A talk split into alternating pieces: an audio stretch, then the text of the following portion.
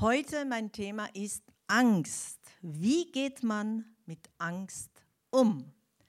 Gerade zu dieser Zeit, also ich kenne niemanden, der nicht schon einmal Angst gehabt hätte. Und jetzt in dieser Zeit überhaupt, es kursiert Angst in allen Facetten, in allen Bereichen, überall, wo man schaut. Die, das Fernsehen, jeder schürt auch noch dazu Angst. Und ich habe nachgeschaut in Wikipedia, was geschrieben steht über Angst.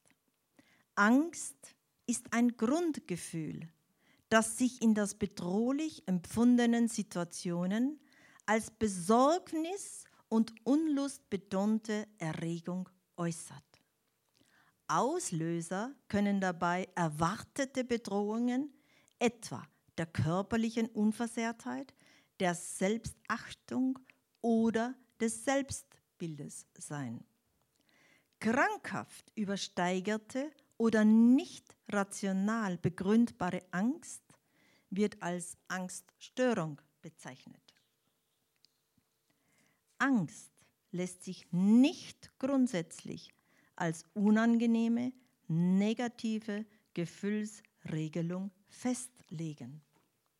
Jeder Mensch bringt eine für ihn typische Angstdisposition von Geburt an mit, die sich aber von, schon ab dem Kleinkindalter und noch lebenslang durch entsprechende Lernprozesse erheblich verändern lässt. Jede Art von Angst kann gelernt, aber auch verlernt werden. Das sagt Wikipedia zur Angst. Was sagt das Wort Gottes? Wie sieht es mit uns aus, mit Angst? Angst ist real. Angst ist greifbar. Angst ist undurchschaubar und sie überfällt einem. Nimmt dir die Sicht. Man fühlt sich wie ein Blinder. Die Angst lähmt einem. Ja, sogar setzt einem außer Kraft. Es gibt kein Entrinnen, so fühlt sich die richtige Angst an. Sie lässt einem sogar erstarren, bis hin zur Willenslosigkeit. Angst beraubt uns. Es ist wirklich ein Dieb. Und was ist Angst? Niemand, absolut niemand ist gefeit davor. Im Alten Testament, aber auch im Neuen Testament erfahren wir das immer wieder. Auch die Aposteln hatten Angst. Und Jesus war zu Tode betrübt am Ölberg. Ja, er hat sogar Blut geschwitzt. Er wurde alleine gelassen von den Jüngern und sie schliefen. Jesus wusste, was ihn erwartete. Aber er entschied sich, Vater, dein Wille geschehe. Als die Soldaten kamen und Jesus festnahmen, Angst tritt bei den Jüngern sofort ein und sie zerstreuten sich. Jesus hat sein Leben für uns gegeben und auch die Angst besiegt durch das vollkommene Erlösungswerk am Kreuz. Circa 30 Mal wird in der Heiligen Schrift erwähnt, hab keine Angst, fürchte dich nicht. In Jesaja 41,10 steht, fürchte dich nicht, ich bin mit dir. Weiche nicht, denn ich bin dein Gott. Ich stärke dich, ich helfe dir auch. Ich halte dich durch die rechte Hand meiner Gerechtigkeit. Und im 2. Timotheus 1.7 steht, denn Gott hat uns nicht gegeben den Geist der Furcht, sondern der Kraft, der Liebe und der Besonnenheit. Jesus hat uns alles gegeben. Ja, er hat uns freigekauft. Und trotzdem leiden sehr, sehr viele Menschen unter Angstzustände und Depressionen. auch sehr viele Christen. Die Wissenschaft forscht ständig um das beste Ergebnis durch Medikamente, Therapien für die angstleidenden Menschen wirklich zu finden, zu erreichen, dass Linderung, dass Besserung, dass Befreiung stattfinden könnte. Doch wirklich Heilung und Befreiung gibt es nicht. Es gibt sie nur durch Jesus Christus. Er ist der Heiler und hat alles vollbracht am Kreuz.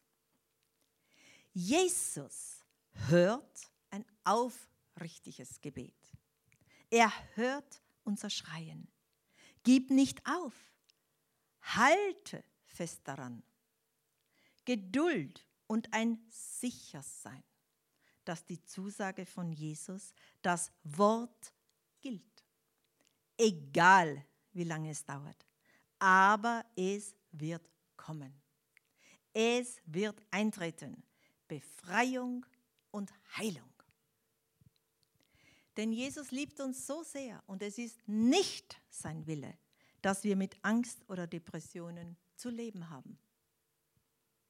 Ein erfülltes Leben aus seiner Gnade hat er uns zugesagt.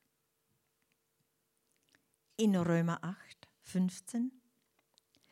Denn ihr habt nicht einen Geist der Knechtschaft empfangen, dass ihr euch abermals fürchten müsstet, sondern ihr habt einen Geist der Kinderschaft empfangen, durch den wir rufen, aber lieber Vater.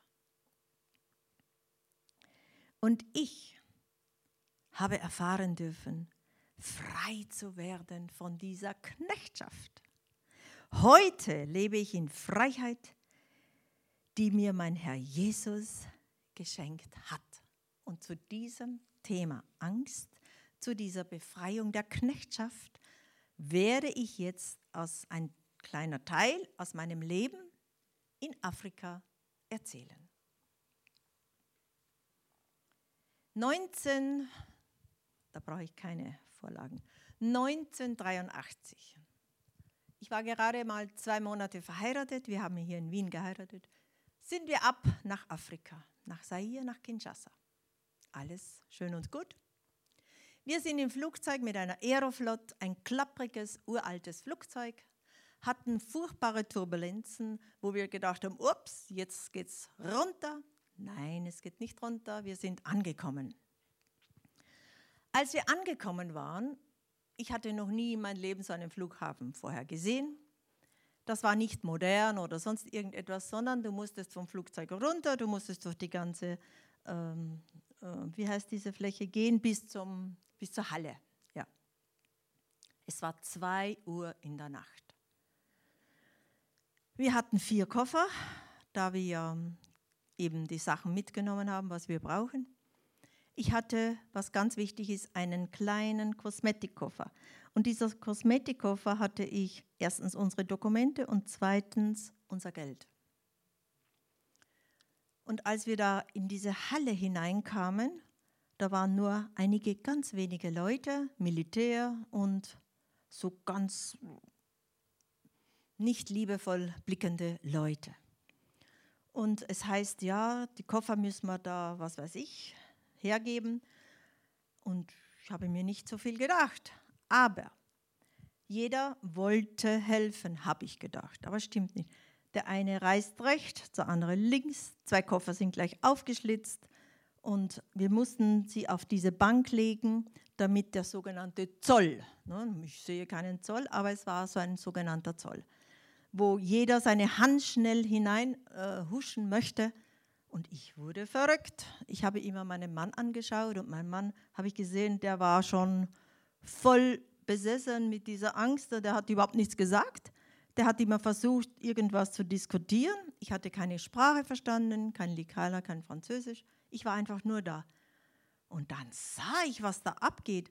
Militär rührt sich nicht. Und dann habe ich zu meinem Mann gesagt, ja sag mal, beweg dich, du bist ein Einheimischer, du musst dich doch da auskennen. Aber je mehr ich ihn gedrängt habe, desto blöder wurde die Sache. Gut, Dann habe ich gesagt, ja, dann habe ich mich hineingemischt in diese Leute da und habe ich gekämpft, die Koffer dürfen nicht aufgemacht werden und was weiß ich alles. Auf alle Fälle hat das alles nicht viel gebracht. Der eine zerrt dann einen Koffer nach links und der andere nach rechts und irgendwo und ich bin immer nachgelaufen und ihn wieder zurück und da, gut. Mein Mann musste den Pass abgeben, das war damals so. Und äh, dann habe ich gesagt, und was machen wir jetzt? Ja, er weiß es auch nicht. Gut, habe ich gesagt, was machen wir jetzt? Wir müssen da weg. Okay. Ein Taxi, ein sogenanntes Taxi. Ihr könnt euch nicht vorstellen, welches Taxi. Das sind kaputte Autos, äh, gelbe Autos. Äh, ja, es war ein Taxi und man sagt, wir müssen zu diesem Taxi und äh, ja. Jetzt hat jemand schnell einen Koffer geschnappt, der andere einen anderen Koffer und ist zu diesem Auto gerannt. Ja? Wollten die Koffer, haben sie schon eingepackt. Es gibt überhaupt nichts, was geht denn hier ab? Dann habe ich gesehen, ich habe überhaupt nichts im Griff. Dann habe ich das Militär angeschaut. Das Militär rührt keinen Finger. Die warten nur, dass ich Geld habe, aber ich kann ja meinen Koffer nicht öffnen und ihnen Geld geben. Ne? Gut, dann mein Mann bewegt sich nicht, starr vor Angst. Plötzlich hat mich so eine Angst erreicht. Ich war wie, wie gelähmt. Ich habe gedacht, ja, um Gottes Willen, was machen wir? Was ist was passiert? Wie geht das jetzt weiter? Dann habe ich nur geschrien, Jesus, hilf. Hilf. Es geht nicht, hilf. Gut, dann sind wir zu diesem Taxi und der Taxifahrer wollte gerade einsteigen und drei andere Autos, äh, drei andere Leute wollten mit einsteigen und mit dem Koffer eben ab. Dann habe ich so extrem gellend geschrien. Also mir habe ich gesagt, es kann mir ja nichts mehr passieren. Ich schreie einfach so viel es geht. Und dann hat das Militär ist dann von der anderen Seite gekommen und hat ihm da mit den Gewehren, was weiß ich, da gemacht. Auf alle Fälle musste der Taxifahrer aussteigen und ich musste einsteigen und dann hat er nur in Schritt, Schritttempo so gefahren und ich habe schon gesehen, die anderen folgen uns. Dann habe ich sofort seinen Schädel gerissen, aber so gerissen, ich habe mein Leben noch nie jemand so an den Haaren gerissen, weil mein Mann nebenbei gesessen ist und der hat nur geschaut und ich habe gesagt, ja, um Gottes Willen, steig auf seinen Fuß, steig auf das Gas. Ne? Ja, das war einfach schrecklich. Gut, dann sind wir gefahren und dann wurde es schneller und die, die Leute haben wir abgehängt. Destination, wohin? Ja, wohin? Um zwei in der Nacht. Wohin? Weißt du wohin? Nein. Gut, wir suchen ein sogenanntes Hotel. Bitte Hotel nicht nach europäischem Sinn, ja? Hotel, okay. Der fährt mit uns, was ich, was wo, und liefert uns an einem sogenannten Hotel oder Pension ab da wir so, ich war fertig und zittrig und, und, und ich habe nicht einmal gesehen, wie das ist und was das ist. Wir sind ausgestiegen und mein Mann hatte da bezahlt und wir kamen da in ein sogenanntes Zimmer, um Gottes Willen, ein Horror. Gangrelacken, dreckig, schmutzig, stinkig. Aha, die Bettwäsche schmutzig. Gut, habe ich gesagt, da können wir nichts machen kein Wasser, also muss man nur äh, sitzen so und warten, bis das es früh wird. Okay, es ist früh geworden. Dann haben wir erst gesehen den Zustand, wo wir sind. Also für Weiße absolut nicht tragbar. Eine Weiße hat da absolut nichts verloren. Gut, heller Tag, wir müssen raus. Mein Mann sagt ja, er holt ein Taxi oder was auch immer. Er ist verschwunden. Die Leute haben gesehen, ähm, er ist gegangen und diese Weiße ist da jetzt allein in diesem Zimmer. Oh mein Gott. Erste, die Tür. Ja. Man wollte schon in mein Zimmer. Nun, das ist ja klar, eine Weiße in so einer Umgebung, das geht überhaupt nicht. Dann habe ich wieder geschrien zu Jesus und wieder fast erstarrt vor Angst. Aber er konnte die Tür nicht öffnen. Okay. Dann ist nach einiger Zeit mein Mann gekommen, habe ich gesagt, bitte, wir müssen sofort hier raus die wollten schon wieder äh, hereinkommen da und so weiter.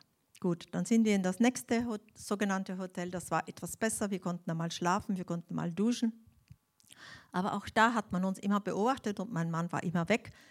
Äh, er hat immer gesagt, er sucht ähm, eine andere Unterkunft. Okay. Mir war schon ungeheuerlich. Also gut, dann hat er Wasser gebracht, dann hat er Brot gebracht. Dann habe ich gesagt, gut, wir müssen da weg. Du, musst, du kennst dich aus, du bist ja von da, das gibt es ja gar nicht. Gut, Dann sind wir wieder weg, wieder so mit einem Taxi, wieder in eine andere Destination. Das war ganz schlimm auch. Dann habe ich gesagt, nein, da, da gehe ich gar nicht hinein, da bleibe ich überhaupt nicht. Gut. Dann hat er in einer katholischen ähm, Exerzitien, so wie St. Gabriel, könnt ihr euch vorstellen, da waren so, so Zimmer, also eine Kirche und das war im katholischen Bereich und das war eher geschützt. Und da hat er eben gesagt, okay, das ist ein sicherer Platz und da können wir jetzt bleiben. Okay, wir sind dahin. Äh, da war ein Zimmer, das war sauber und, und auch die Betten waren sauber. Und da gab es sogar Wasser. Nur trinken konntest es nicht. Gut, ähm, dann habe ich da eben meine, meine Kleider irgendwie ausgepackt. Mein Mann war weg. Ja, wo ist er? Wo geht er immer hin? Die Leute dort sind nicht blöd. Eine Weiße kann sich nicht verstecken. Ich wurde immer beobachtet. Aha, er ist jetzt gegangen. Aha, die Weiße ist alleine. Aha, gut. Ich musste immer warten, bis dass mein Mann kommt, dass er mir was zum Essen bringt oder irgendwie. Kein Telefon, keine Kommunikation, nichts. Das ist ein herzliches Willkommen. Gut. Oh mein Gott, ich habe gleich 10 Kilo abgenommen. Das war ja nicht so schlecht, aber trotzdem, ja. Das war einfach zu viel. Und dann war da eine Kapelle, also eine Kirche, und habe mir gedacht, okay, das wird jetzt mein Zufluchtsort. Dann bin ich in diese Kapelle und dann habe ich Jesus so bedrängt. Ich habe gesagt, ich muss jetzt wissen, was ist los, was geht hier ab, warum ist mein Mann nie da, warum werde ich immer bedrängt von allem, warum will man mir ans Leben und was weiß ich, was ist da los? Ich muss das jetzt wissen. Gut. Und ich sitze da so ganz verzweifelt und schreiend zu Gott. Und dann kam plötzlich Bibelstellen. Ich habe dreimal die Bibel aufgeschlagen, dreimal ist gekommen die Stelle von der Hannah, von der Maria und von der Elisabeth und sie gebar einen Sohn. Das ist ja ganz verrückt. Was hat denn das hier mit dir zu tun? Das, das ist ja einfach lächerlich. Was hat das damit zu tun? Na gut, ich wurde sehr unruhig. Denke ich mir, ich bin erst zwei Monate verheiratet. Was hat das auf sich? Gut, ich konnte es kaum erwarten, dass er endlich wiederkommt. Natürlich, ich konnte nicht ruhig bleiben, ich konnte auch nicht liebevoll empfangen, das ist ja klar. Ich habe ihn überfallen. Wo warst du? Von wo kommst du? Wo gehst du hin? Was ist los? Und, und, und, und. Und er hatte ein Kind. Sieben Jahre war dieses Kind, das wusste ich. Das war keine Ausflüchte oder was, das wusste ich. Und dann habe ich mich plötzlich erinnert, die Mutter des Kindes musste ja eigentlich zu Hause leben bei den Eltern. Um Gottes Willen, ist die vielleicht schwanger von meinem Mann? Aha, gut. Weil ich, äh, während ich im Libanon war, war mein Mann in Zaire. Gut. Entschuldigung, ich zittere noch immer. Ähm, dann habe ich ihn geradeaus erfragt, wo ist die Mutter der Kinder? Wo lebt sie? Was macht sie? Von wo kommst du? Sagt er, was soll das? Wie ein Gericht, was soll das? Wieso fragst du so? Sage ich, hör mal zu. Ich bin jetzt das dritte Monat mit dir verheiratet. Bin jetzt erst vier Tage oder fünf Tage hier. Ich sehe dich nicht, du bist immer weg. Ich bin immer alleine. Ich werde immer überfallen. Jeder beobachtet mich. Ich habe nichts zu essen, ich habe nichts zu trinken. Na super. Ist diese Frau vielleicht schwanger? Und er sagte, woher weißt du das? Mir ist fast der Mund stecken geblieben. Ich, ja, was? Stimmt das? Er, woher weißt du das? Sag ich, ich war in der Kapelle. Und das Wort Gottes hat mir die drei Stellen gezeigt. Ist die Frau schwanger? Plötzlich hatte ich noch mehr Schock als er, glaube ich, weil ich habe noch nie gesehen einen weißen, ah, einen schwarzen Mann, der die Farbe verliert, der auch fahl werden kann. Gell? Und dann hat er gesagt, ja, sie wird demnächst diese Woche das Kind zur Welt bringen. Und deshalb muss er immer schauen, äh, wie er das macht mit dem Kind. Und die Familie weiß nicht einmal, dass ich seine Ehefrau da bin Er ist alles geheim gehalten, alles versteckt, alles wirr und wahr. Ich hatte schon gezittert. Habe ich gesagt, na bumm, das wird ja super. Ne? Na gut. Mein Zorn, meine Enttäuschung, meine Angst, alles hat sich dann. Was soll ich denn machen? Gut, dann haben wir was gegessen und dann hat er gesagt, ich muss das verstehen. Jetzt ist das Kind kommt auf die Welt und, und er muss jetzt schauen, wo, wo sie gebären kann und bla bla bla. Ich habe gesagt, okay, okay, okay, okay. Er war dann diese Nacht da, nächsten Tag natürlich war er wieder weg. Dann bin ich in die Kapelle wieder. Das war mein einziger Ort. Und dann habe ich Jesus geschrien, habe ich gesagt, Jesus, was habe ich hier zu tun? Die Ehe ist eigentlich eine Lüge, denn er hat mich betrogen. Er ist mit einer Lüge, hat er mich geheiratet. Ich habe nichts gewusst und jetzt dieses Dilemma. Was mache ich? Wie soll es weitergehen? Und da ich ja gerade vom Libanon gekommen war und äh, wirklich mit allem Möglichen konfrontiert war, habe ich gewusst, wer ist mein Jesus? Er vermag alles, was bei mir unmöglich ist, er macht es möglich. Und dann habe ich mit Jesus das alles gesprochen. Soll ich die Ehe jetzt annullieren? Soll ich abhauen? Soll ich wieder zurück sofort nach Österreich? Ich war erst eine Woche da. Was soll ich tun? Wie sieht das aus? Ich habe den, den Schwur gegeben, bis der Tod euch scheidet, in guten und in schlechten Tagen. Was soll ich tun? Ich bin da lange, ich habe ja viel Zeit, ich habe meine ganze Geduld wurde geprüft, ich hatte viel Zeit und dann hatte ich Frieden. Und dann hatte ich einfach durch das Wort Gottes bekommen, wenn ich mich auf Jesus wirklich verlasse und es ihm übergebe, dann kann ich es schaffen. Mit ihm, aus ihm, aus seiner Gnade. Und dann habe ich gesagt, okay, dann schaffen wir das. Ich hatte ja keine Ahnung. Dann schaffen wir das, okay? Gut. Dann ist das Kind zur Welt gekommen und bla bla bla. Dann mussten wir von dieser katholischen Einrichtung weg. Dann hat er gesagt, er hat etwas gefunden. Ein Haus. Aha, super. Gut. Ich bitte Raphael, dass er das einblendet.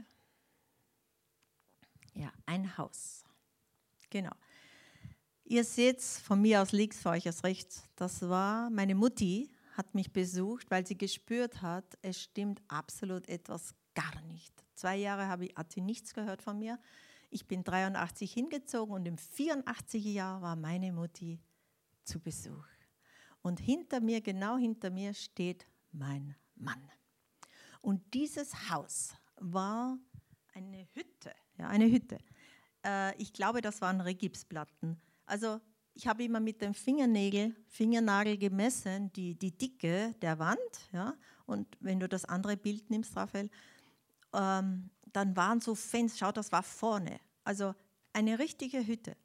Äh, vorne war so ein Vorhang, aber auch so eine ganz dünne Aluminiumtür, die du nur so klappst und ja.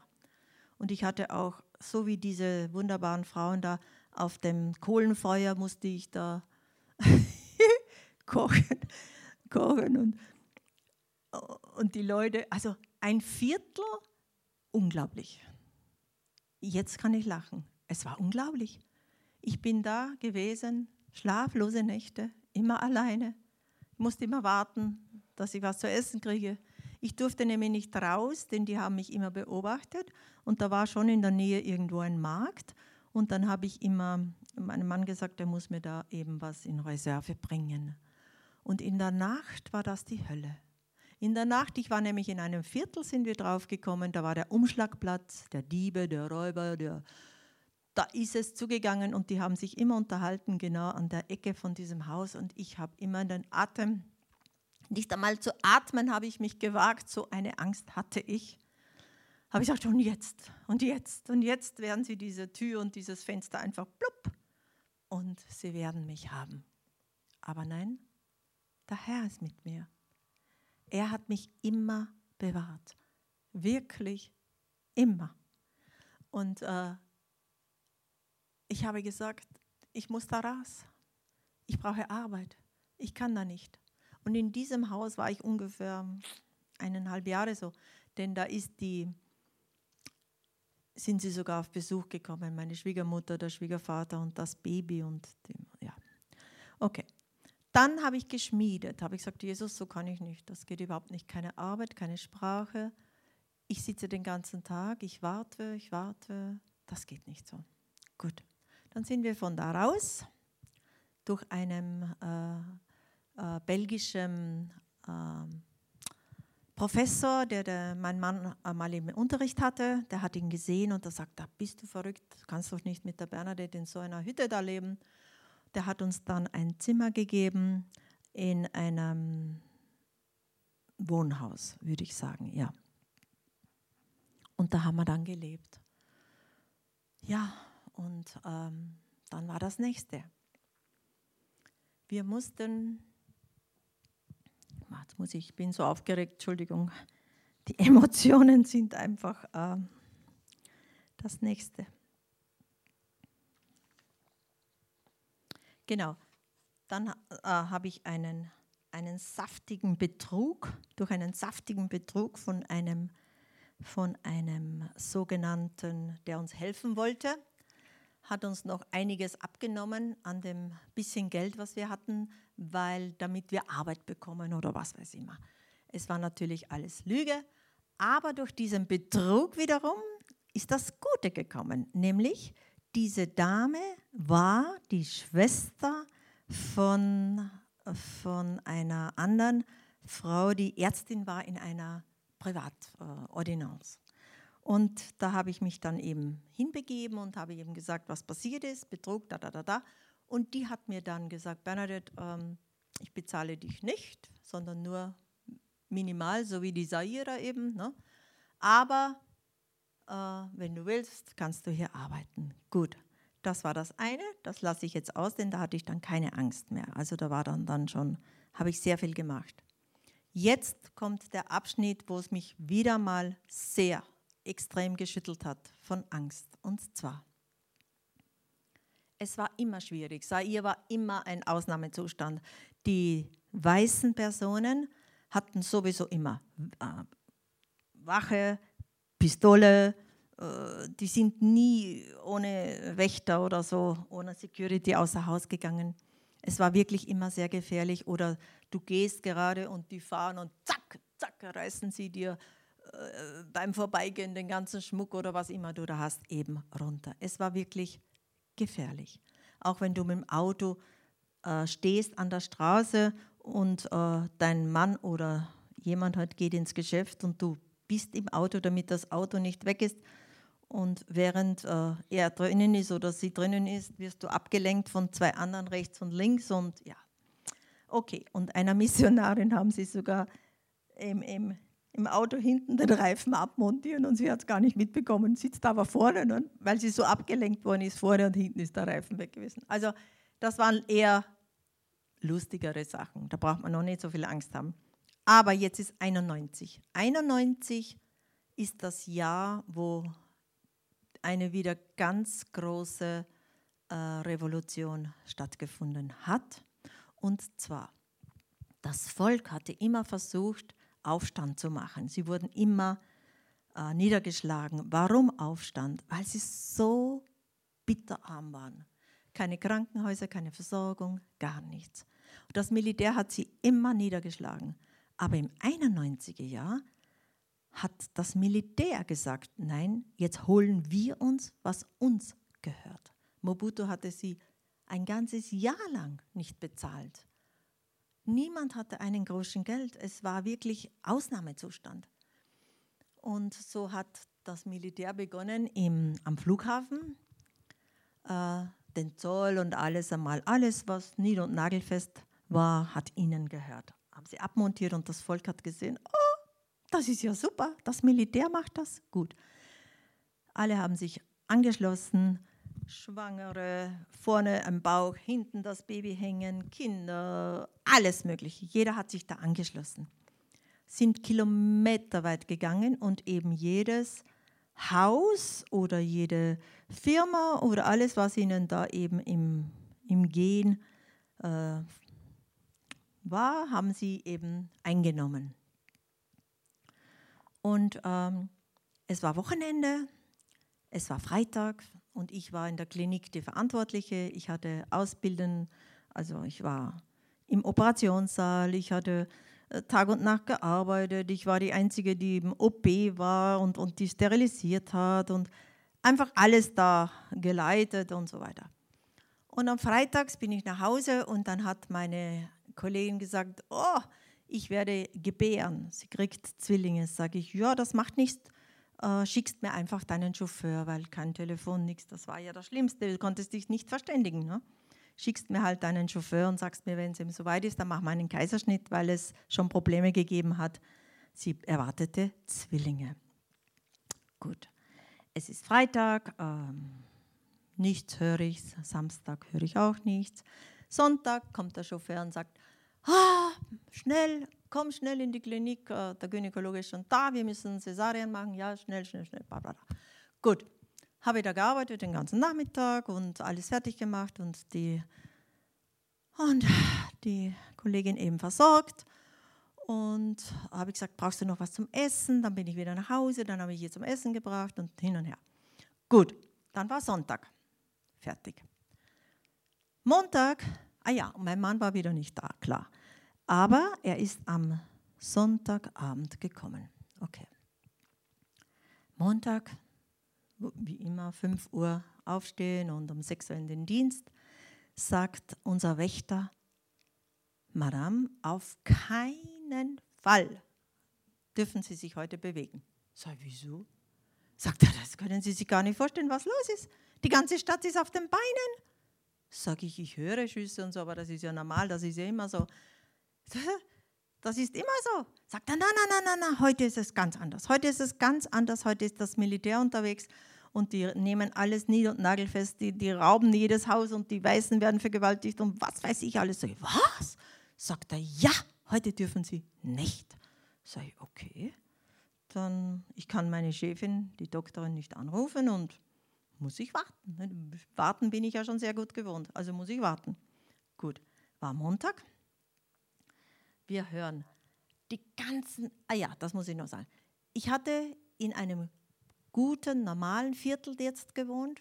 Das war nämlich die Wohnung und äh, mit der Firma verbunden von meiner Chefin.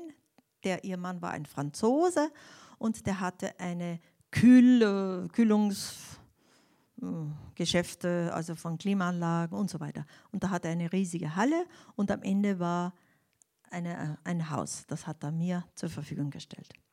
Gut. Das war eine riesige Sache. Okay. Und dieses Viertel war 13 Straßen. Aber das Komische war nur Sackgassen, also 13 Sackgassen. Und ähm, montags habe ich gehört, rechts, links, überall. Raus kannst du nicht.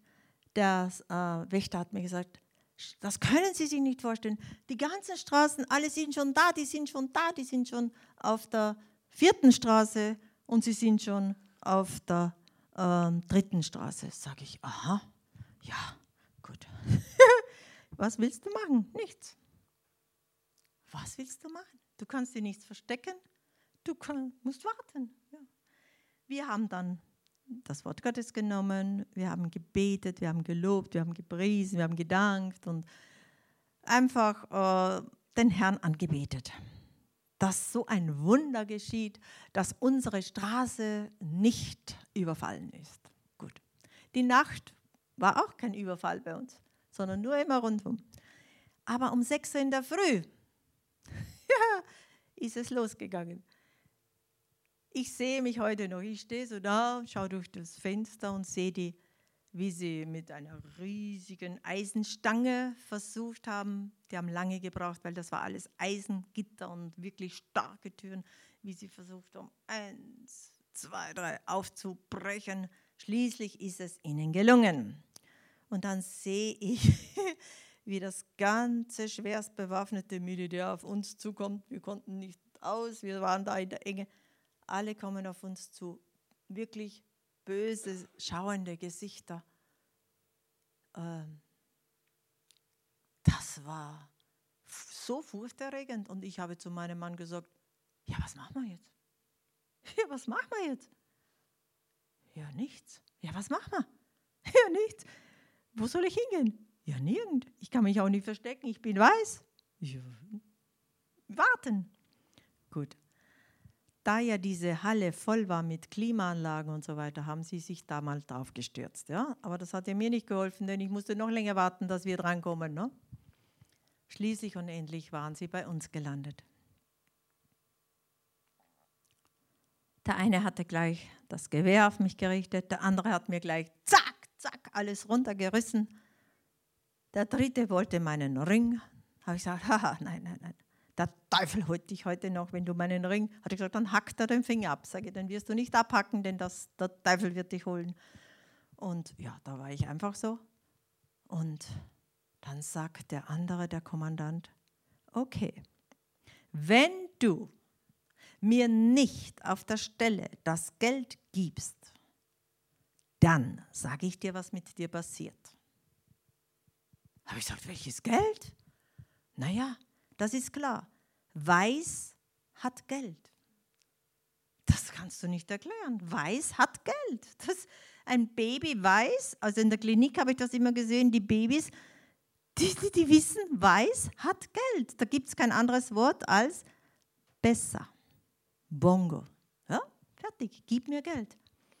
Sage ich, ich habe kein Geld. Sagt, ha, lügen tust auch noch. Sage ich, ich sage es Ihnen, ich arbeite Tag und Nacht für euch, für die, für die jede Leute, ja, für die Mamas. Und dann waren die ganzen Volk vermischt mit dem Militär. Sagt er, das ist mir jetzt egal. Ob du arbeitest oder nicht für uns, das ist mir egal. Wir haben nichts davon. Geh zu Mobutu, beschwere dich, er soll das machen. Aber heute sind wir dran. Sag ich, ich habe nichts dagegen, ihr, ihr tut es mir auch leid, aber ich habe nichts. Sagt er, ich sag's noch einmal, das letzte Mal. Gib mir deinen Tresor oder dein Geld oder was auch immer. Ich hatte Angst bekommen, aber nicht ein bisschen, sondern wirklich, dann hat er gesagt, gut, dann helfe ich dir noch ein bisschen. Weißt du, was jetzt passiert ist mit den ganzen Weißen? Sage ich, nein. Wir haben sie geschändet. Wir haben sie vergewaltigt. Wir haben sie gedemütigt. So, na gut. Dann habe ich mich überwunden. Warum? Weil Jesus hatte mich am Freitag noch schnell geleitet. Ich muss zur Bank gehen und Geld holen, da wir drei Angestellte hatten und die wurden genau jetzt am Ende bezahlt. Und da das airische, das Geld absolut nichts wert war, das war ein ganzer Koffer und waren vielleicht 100 Euro. Gut, und dann habe ich gesagt, okay, den Koffer habe ich. Na gut. Dann habe ich ihm den Koffer gegeben. Hat er gesagt, siehst du, du hast ja Geld. Dann hat er gesagt, gut, weil du mir jetzt das Geld gibst, jetzt sage ich dir noch etwas. Wir sind die Ersten. Aber schau, es kommen Hunderte und jeder will das Geld. Und was machst du dann? Also, ich werde dich jetzt retten, dich beschützen. Äh, haben wir gedacht, um Gottes Willen, was kommt jetzt? Er hat mich genommen mit dem Gewehr so hinausgeführt und draußen in diesem riesigen Anlage war so ein Blumsklo. Da hat er mich eingesperrt. 40 Grad Hitze, so schmutzig, so stinkig, aber er hat mich dort eingesperrt. Ja, hatte ich wieder Zeit, mit dem Herrn zu sprechen. Währenddessen sind Hunderte, also das war der ganze Tag, von frühmorgens bis Abend, Hunderte gekommen, alles runtergerissen, äh, zerfetzt. Äh, du nimmst diese Lampe, ich nehme diese Lampe, alles runtergerissen, alles zerfetzt bis in. Ja, mein Mann war Künstler, die ganzen Kunstsachen alle puff. Ich habe nur den Lärm gehört, die Schreie gehört, die Schüsse gehört. Ich wusste nicht, lebt mein Mann noch, ist was, aber dann habe ich gesagt, nein, nein, der lebt schon, der ist auch schwarz, also der fällt eh nicht auf. Also war das diese Sache. Dann wurde es still. Plötzlich. Es war Abend, es wurde still. Ich habe so gehämmert und so geschrien in dieser Toilette, weil ich brachte sie nicht auf, bis mir mein Mann aufgemacht hat. Dann habe ich gesehen, was alles los war. Das war so furchtbar. Das kann man sich nur scherben, Wasser. Der eine hat die Wasserleitung rausgerissen, der andere hat den Duschhahn genommen, der andere hat das. Also es war wirklich so furchtbar. Ich hatte nichts, nur eine, ein Kleid, ein Fetzen, der gestunken hat und keine Schuhe, nichts. Dann sind wir da in das Haus hinein, also in diese zertrümmerte. Dann haben wir uns niedergekniet und gebetet und gedankt, dass wir am Leben sind. Ich war so dankbar, ich kann das gar nicht sagen. Ich war so dankbar, dass ich nicht vergewaltigt wurde, dass ich nicht geschändet wurde, dass ich heil davon gekommen bin. Und äh, ja, die Papiere, komplett alles. Du bist ein Niemand, eine Null, du bist nur verdreckt und stinkig.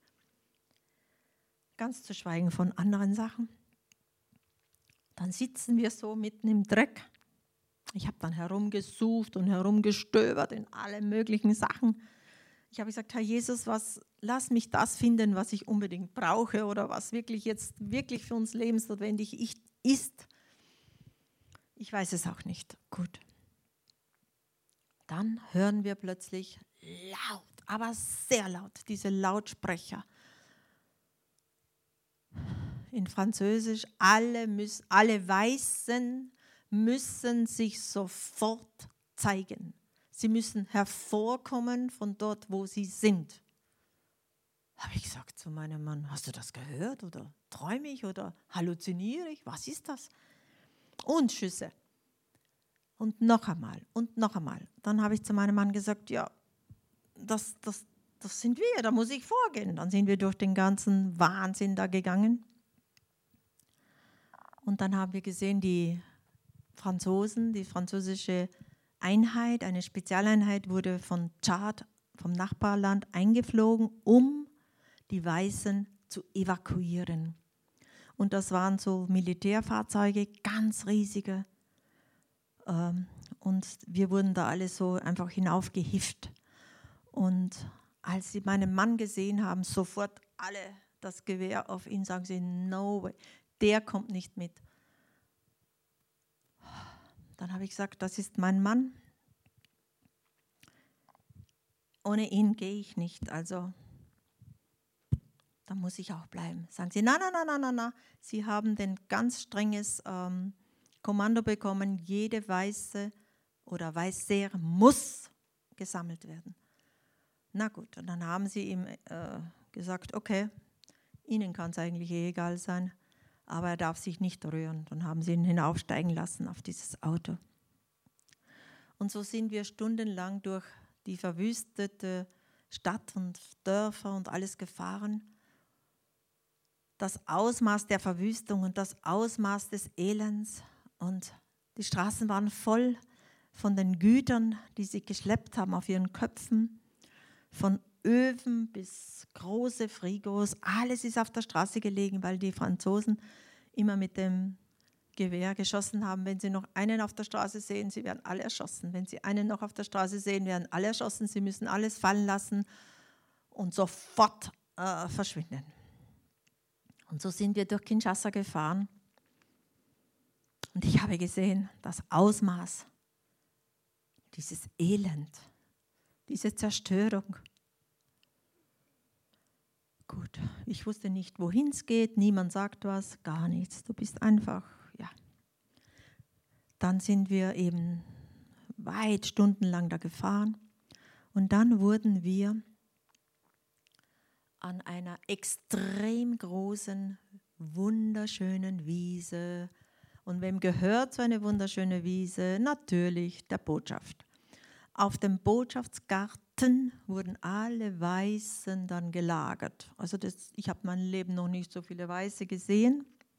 Alle gelagert, da es ja so heiß ist, brauchst du nichts. Also es genügt. Wir sind da alle gewesen. Und dann habe ich gehört, diese Horrorgeschichten, was die alle erzählt haben. Ich habe nur geweint. Ich habe nur gedankt. Ich habe nur gedankt. Hungrig, dreckig, durstig. Wir warten. Okay. Dann haben wir eine Flasche Cola bekommen, vergesse ich auch nie.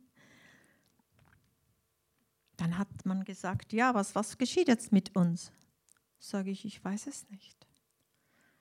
Wir haben keinen Pass. Wir haben nichts. Ja, was geschieht mit uns? Ich weiß es nicht. Dann waren die Ordensschwestern da und die Ordensschwestern hat gesagt, oh mein Gott, Bernadette, ich gebe dir von mir ein Kleid. Ja, und dann bin ich da eingekleidet worden. Das war alles viel zu, zu groß, und, aber das ist egal, es war zumindest sauber. Dann wurden wir gesagt, okay, alle Weißen kommen Richtung äh, Hafen, weil Sair ist so zerstört, es gibt absolut keine Möglichkeit zum Flughafen oder ein Flugzeug oder sonstiges. Wir müssen mit dem Schiff über den riesigen Kongofluss hinüber in das französische Kongo, damit wir vom französischen Kongo dann ein Flugzeug besteigen können. Gut, okay. Nächsten Tag, also wir waren alle in der Nacht da, am Tag darauf wurden wir alle dann zu diesem Hafen transportiert. Es war sehr heiß und wir standen alle da, stundenlang. Und mein Mann als einziger Schwarzer und noch dazu ein Mann. Wieder hat mich die Angst gepackt. Denn was die Weißen gesprochen haben, das war so schlimm, dass ich gedacht habe, jetzt und jetzt und jetzt wird man ihn umbringen. Gut, wir standen da. Jetzt mussten wir über die Railway auf das Schiff. Und da waren schwerst bewaffnete Militäreinheiten. Niemand durfte durch und schon gar kein Schwarzer. Und ähm, die Evakuierung hat geheißen, nur Frauen und Kinder. Auch kein weißer Mann. Der Botschafter hat zu mir gesagt, Bernadette, ich werde dir ein Papier ausstellen, dass ich bezeuge, dass äh, du Österreicherin bist und ich bezeuge, dass auch das dein Mann ist. Gut. Ja, aber bis dass wir das Papier bekommen. Okay. Also jetzt kommt der Moment. Wir sind alle im Gehen. Die Botschaftergattin war aus Burgersdorf. Sie war eine Rassistin. Sie hasste schwarze Leute. Und als sie meinen Mann sah, feindete sie mich so an mit so einem offenen Hass. Und sie sagt, dieser Dreck, der muss vernichtet werden und der darf unter keinen Umständen hier mit. Wie kannst du es wagen? Und noch ganz schlimme Sachen hat sie gesagt. Ich habe nur den Kopf gesenkt, nichts gesprochen, gar nichts. Ich habe nur gesagt, Jesus, hm, es gibt nur dich, du kannst nur. Und du hast mir immer gesagt, alles, was unmöglich ist, ist bei dir möglich. Und wenn mein Mann mitkommen darf und soll, dann hast du das auch möglich. Und so kommen wir an die Reihe. Und ich habe zu meinem Mann gesagt, geh du vor mir. Ja, und er geht vor mir und stell dir vor, man hat ihn nicht einmal gesehen. Er durfte, er konnte, er ist durch diese ganze durchgegangen. Und als wir am Schiff waren, haben die Leute gesagt, diese Ratte, wie ist die dahergekommen? Was soll das? Und, und, und, und. Gut, das war das eine. Habe ich gesagt, Gott sei Dank, wir haben es geschafft auf das Schiff. Also jetzt geht es zum Kongo. Habe ich gesagt, oh, danke Jesus, jetzt haben wir Sicherheit. jetzt ist dieser Albtraum vorbei. Danke, danke, danke und vor lauter Danken. Und ja, jetzt kommen wir mit dem Schiff im Kongo an. Alle Leute durften aussteigen. Nur auf meinen Mann wurde sofort wieder die Gewehre gerichtet. Es waren aber nicht Zaire, sondern jetzt Kongolesen, also von einem anderen Land. Und zu mir hat man gesagt, besser Bongo, also gib sofort Geld, sonst bist du sofort, der Mann bleibt da. Und habe ich gesagt, schauen Sie, schauen Sie mich an, ich würde Ihnen alles geben, wenn ich ich habe nichts. Ich habe nicht einmal äh, nichts. Ich bin nackt. Äh, ich würde ihnen alles geben. Nein, ich lüge, bla bla bla. Gut. Dann habe ich mich wirklich so gedemütigt. Ich habe mich vor diese Soldaten gekniet, habe ich gesagt, schauen Sie, wir sind jetzt gerade von da drüben gekommen. Ich habe wirklich alles Hammer verloren. Und sehen Sie, mein Ring ist noch da. Das ist wirklich mein Mann.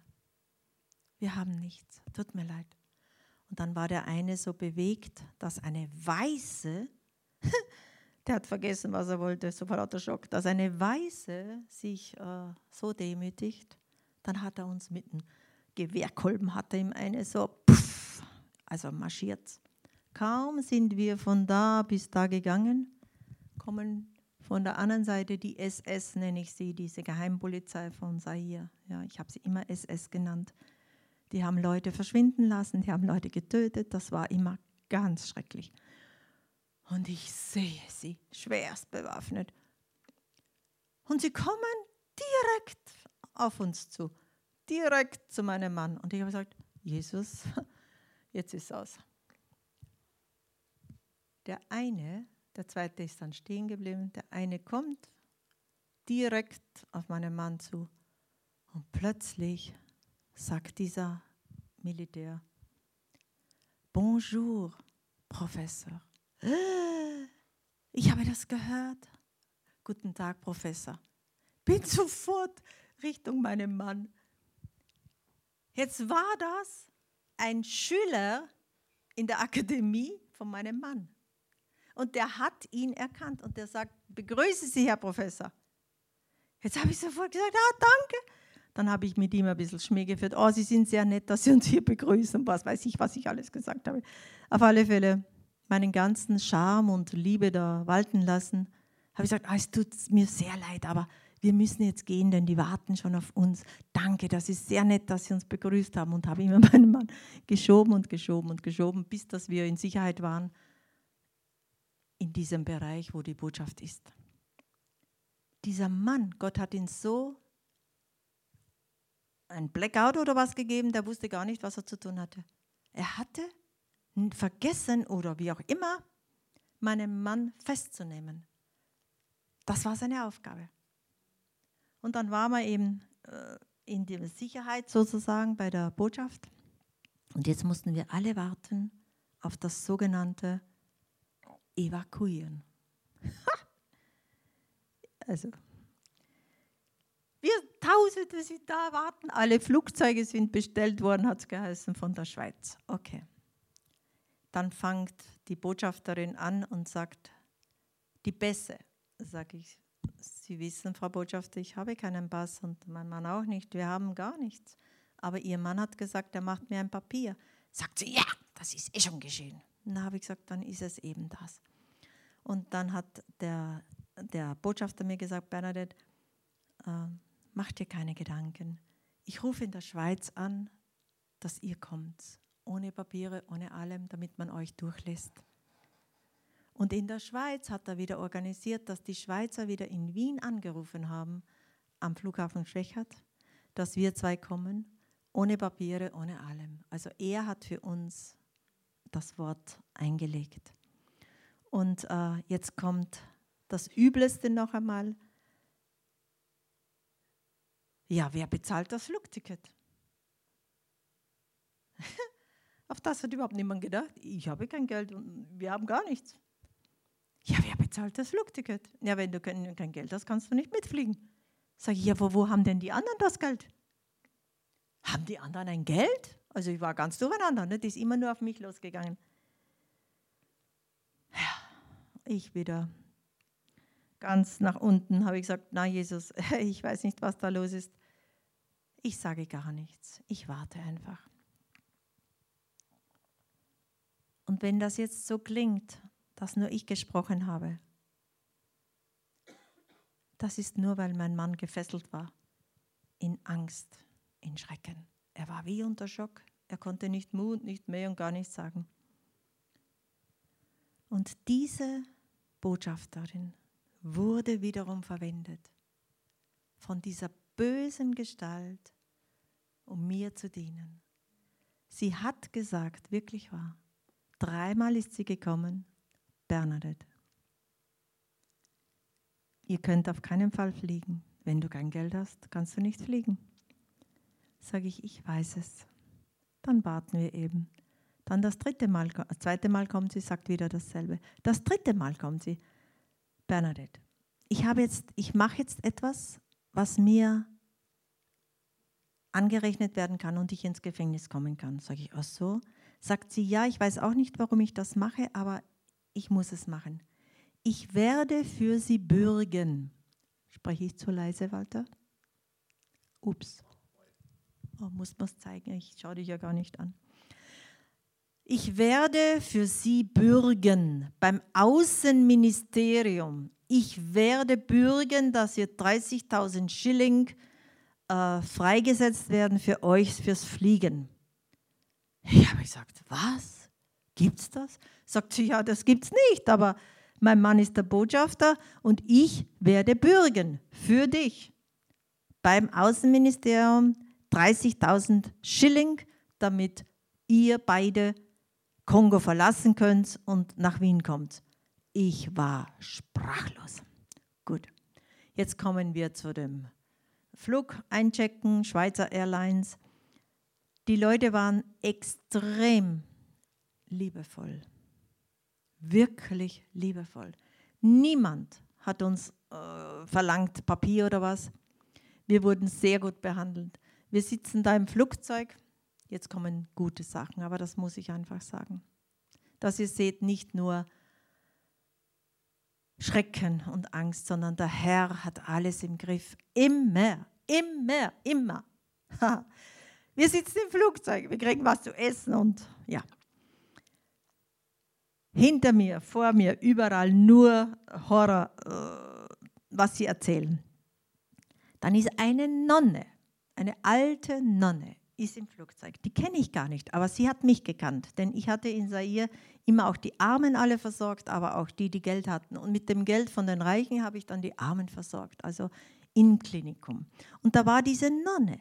Und diese Nonne hat gesagt, ah, Bernadette, ich kenne dich. Sage ich, ich kenne dich nicht. Sagt sie, oh ja, ich kenne dich. Gut, du brauchst keine Angst haben. Du kommst mit uns ins Kloster.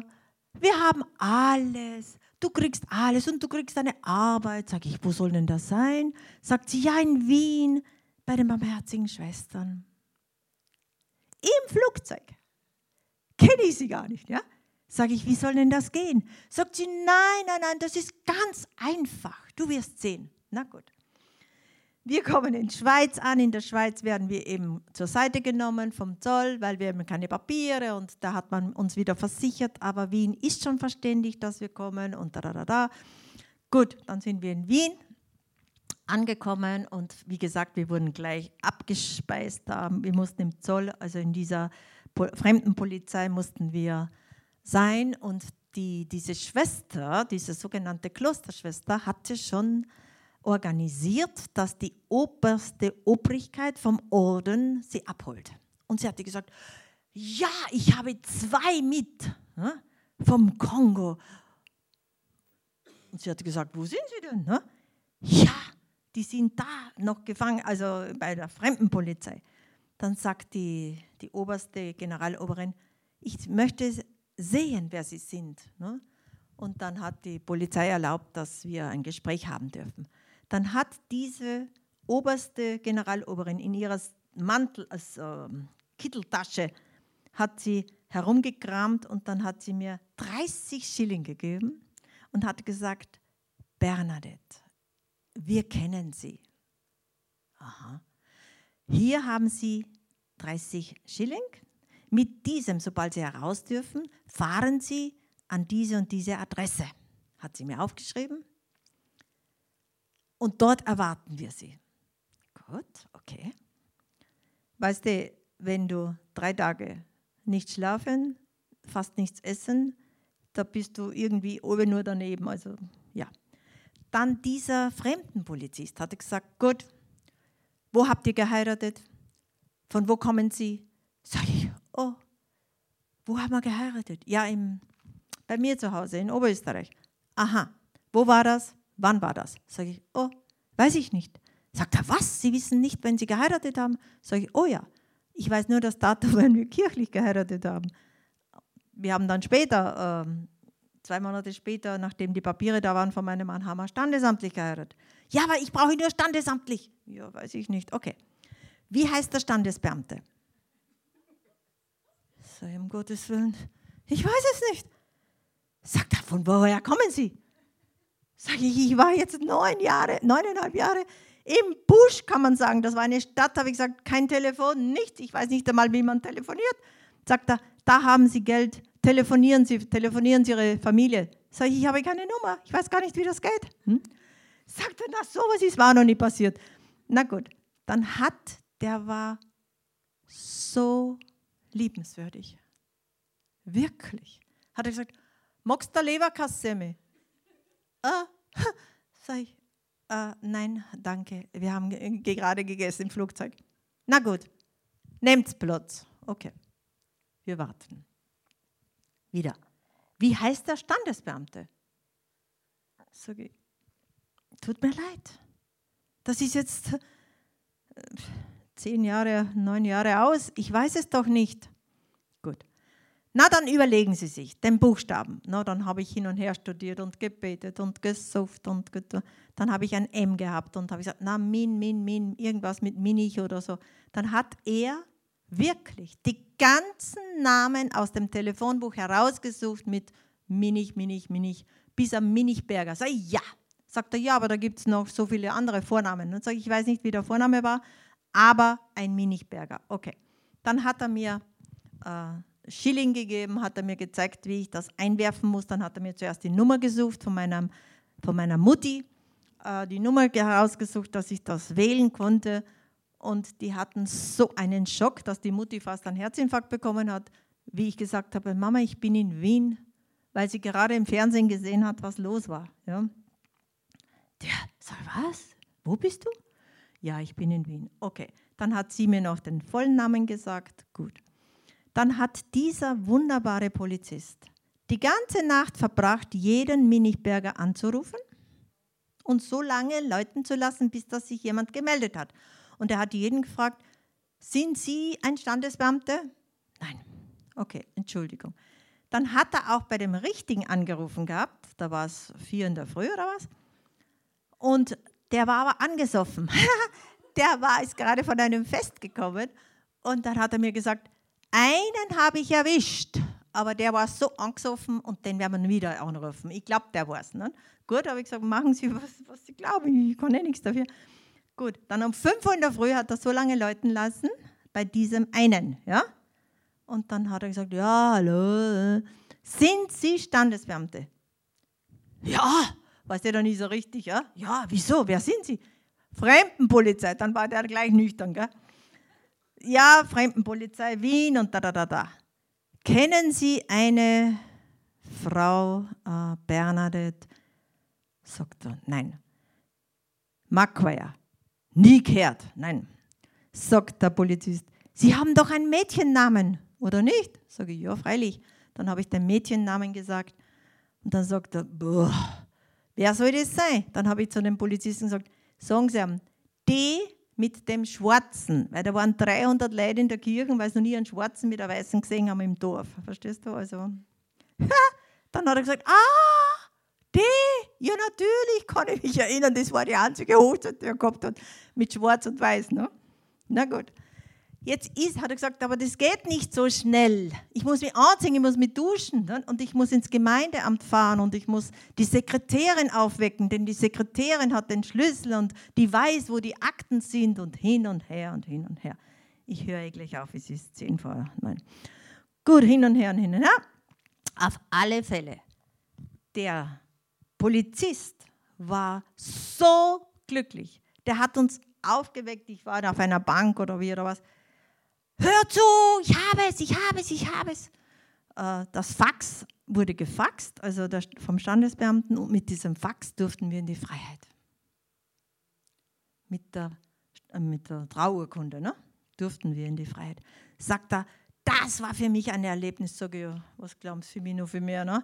Also, dann sind wir raus in das Taxi mit den 30 Euro und dann kommen wir zur Gumpendorfer Straße, Barmherzige Schwestern.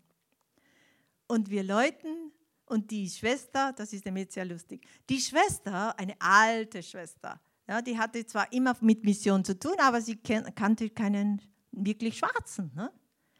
Wir haben geläutet und geläutet und sie macht die Tür so ein bisschen auf. Ah, Schwarzer, hat sie geschrien. Ma, ein Schwarzer. Die hat sich so viel gefreut, dass einen Schwarzen sieht. Sage bitte dürfen wir hinein. Ne? Also, dürfen wir da hinein? Na, sowas. Ein Schwarzer. Ja, von wo kommst du dir her? Ne? Habe ich gesagt, ich möchte da und da. Auf alle Fälle, Gott hat so geführt und so geleitet. Diese Orden hat uns von der Kopf bis zur Sohle alles gegeben. Also da meine ich wirklich Innen- und Außenkleider, alles. Ein Zimmer gegeben. Die oberste Generaloberin hat gesagt, Bernadette, ich habe so viel gehört, was Sie all die Jahre gemacht haben und was Sie durchgemacht haben, wie Sie gelebt haben. Ich möchte Ihnen jetzt Danke sagen. Und sie weiß aber nicht, dass ich die ganze Zeit so viel Zeit hatte zu warten im Flugzeug und überall, dass ich nur eins gebetet hatte, Jesus, unter keinen Umständen will ich meiner Familie auf der Tasche liegen. Ich kann arbeiten, Tag und Nacht, das nicht. Ich will niemanden Geld äh, irgendwie auf der Tasche liegen. Und wir haben genau 10.000 Schilling von dieser Generaloberin, hat sie mir in die Hand gedrückt, sagt sie, damit sie hier ihre Papiere und alles, was sie brauchen, sich besorgen können. Das ist unser Herr Jesus. Ja, mit dem schließe ich. Und ich möchte sagen, mein ganzes Leben, ich könnte stundenlang erzählen, was Jesus wirkt, wie real er ist. Ja, Angst ist real, aber da braucht man nicht einmal beten. Du sollst wirklich schreien, auch aus ganzem Herzen. Er ist in jeder Situation mit dir. Er fühlt mit dir. Er liebt dich. Er hat sein Leben für dich gegeben. Und er will, dass ich wieder klar sehen kann, dass ich von diesen Fesseln gelöst bin. Und ich bin definitiv frei. Und den ganzen Tag schon möchte ich jetzt äh, den Psalm lesen. Der ist den ganzen Tag schon in mir gewesen. Preist Gott in seinem Heiligtum. Lobt ihn, den Mächtigen im Himmel. Lobt ihn, denn er tut Wunder. Seine Macht hat keine Grenzen. Lobt ihn mit Trompetenschall, mit dem Klang von Harfe und Laute. Lobt ihn mit Trommeln und Freudentanz, mit Flöten und Seitenspiel. Lobt ihn mit klingenden Zimmeln, lobt ihn mit schallenden Becken. Alles, was atmet, lobe den Herrn. Halleluja. Vater, ich möchte dir so sehr danken, dass du real bist, dass du lebst, dass du für uns bist in jeder Situation. Du lässt uns nicht fallen. Du gehst vor uns her. Du bereitest uns den Weg. Du zeigst uns auf. Du lässt uns spüren deine Gegenwart, deine Liebe. Du bist so gegenwärtig. Danke, Vater, für Jesus, deinen Sohn, für den Heiligen Geist, der uns leitet und führt, der uns den Frieden schenkt, der uns diese Ausgewogenheit schenkt, wenn wir nicht mehr wissen ein und aus. Nur du gibst Frieden, der alles menschliche Denken übersteigt. Du bist der Herr. Und ich danke dir so sehr für dein vollendetes Erlösungswerk am Kreuz. Jesus, ich danke dir, dass du jetzt mit dem Pastor Karl Michael bist, dass er unter deinem Schutz ist, egal wo er sich befindet. Er ist unter deinem Schutz. Du bist mit ihm, du bist für ihn und bei seiner Familie. Danke für jeden Einzelnen, der heute hier ist. Gesegnet ist jeder Einzelne, geleitet und geführt von dir, gefüllt von dir. Deine Gunst hat keine Grenzen. Du gibst gerne und du gibst im Übermaß. Und auch alle, die zu Hause sind, das gilt das Gleiche. Überfließen spreche ich aus, in jedes Haus, an Geist, an Leib und an Seele. Und ich danke dir auch ganz besonders jetzt für diese so erschrecklichen armen Menschen, die jetzt so im Krieg leiden. Ob das jetzt Russen sind oder Ukrainer. Jeder Mensch, der getötet ist, worden ist oder der jetzt das Haus verloren hat, der die Kälte, die Kinder, kein Essen, kein Sturm, nichts, nur Grauen. Herr, ich danke dir, dass du diesen Menschen dich auch offenbarst und dass du die Herzen der Menschen berührst, dass sie geben, dass sie helfen. Oh Jesus, schütze du dieses Volk, schütze du diese armen Menschen. Herr Jesus, ich danke dir, denn du bist treu und du bist gerecht und du erhörst unser Gebet. Ich gebe dir alle Ehre, allen Dank und allen Lobpreis. Im Namen von dir, Jesus. Amen. Amen.